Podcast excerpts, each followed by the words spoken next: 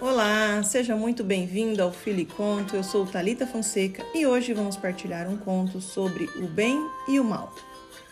Para nossa reflexão acerca deste conto, questionamos então: onde estou lançando minhas sementes?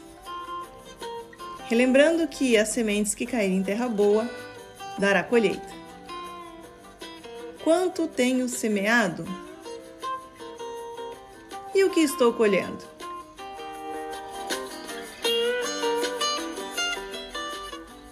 Aquele que tem ouvidos para ouvir, ouça.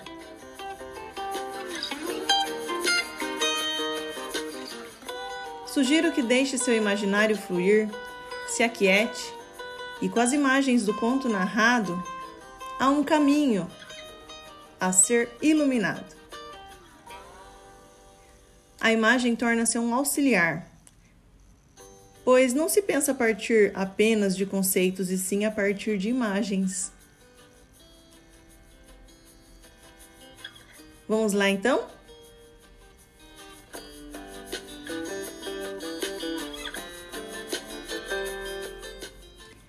O bem e o mal têm a mesma face. A Santa Ceia. Existe um relato na história referente ao quadro de Leonardo da Vinci sobre a última Santa Ceia de Jesus com seus apóstolos. Ao conceber o quadro, Leonardo da Vinci deparou-se com uma grande dificuldade. Ele precisava pintar o bem na imagem de Jesus e o mal na figura de Judas, o amigo que resolveu traí-lo durante a ceia. Da Vinci interrompeu seu trabalho no meio, até que conseguisse encontrar os modelos ideais. Reza a lenda que Leonardo da Vinci demorou, na realidade, uns sete anos para concluir a sua obra. Para representar cada discípulo, cada figura, ele procurava por modelos vivos que tivessem exatamente a fisionomia que ele desejava para a obra. Desta forma, ficaram então por último a figura de Jesus e de Judas, até que conseguisse encontrar os modelos ideais para atender o que estava em seu coração. O bem na imagem de Jesus e o mal na figura de Judas. Certo dia, enquanto ele assistia a um coral, ele viu num dos rapazes a imagem perfeita de Cristo. Era uma bela tarde e Da Vinci passeava pelo mosteiro dominicano onde estava a trabalhar e ouviu a voz do monge cantando a oração das vésperas. Encantado foi verificar de quem se tratava. Qual não foi sua surpresa ao perceber um belo jovem de vinte e poucos anos. Era o rosto ideal para servir-lhe como modelo de Jesus. Ao fazer o convite, o moço não hesitou em aceitá-lo indo ao seu ateliê. Assim, os traços do seu rosto serviu para representar todo o bem de Cristo. Porém, a dificuldade em achar alguém que se assemelhasse à sua ideia de Judas foi tanta que se passaram sete anos. Pressionado então pelo tempo, seguiu a caminhar pela cidade até que encontrou um homem jogado no caminho.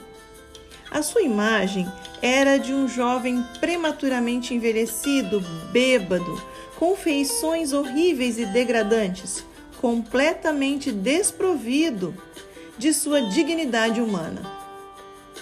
Da Vinci o achou ideal para a representação de Judas. Ele tinha feições de um homem ruim e traidor. Imediatamente ele pediu a um dos seus assistentes que o levassem até seu ateliê. Quando terminou, aquele homem, já um pouco refeito da bebedeira, abriu os olhos e notou aquela pintura à sua frente. E disse numa mistura de espanto e tristeza: Eu já vi esse quadro antes. Da Vinci, surpreso, respondeu: Quando? O homem responde: Há uns sete anos, eu acho, antes de perder tudo que eu tinha. Numa época em que eu cantava no mosteiro dominicano, tinha uma vida cheia de sonhos. Você não está a me recordar? Eu sou aquele jovem que lhe serviu.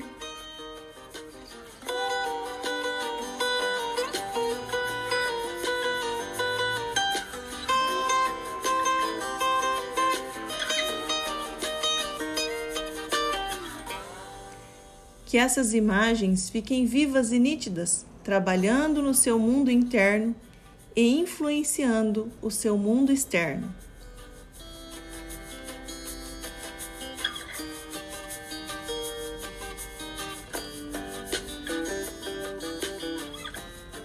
O bem e o mal têm a mesma face. Tudo depende apenas das decisões que tomamos nas encruzilhadas da vida. Por isso, não se deixe pintar. Pinte a sua vida.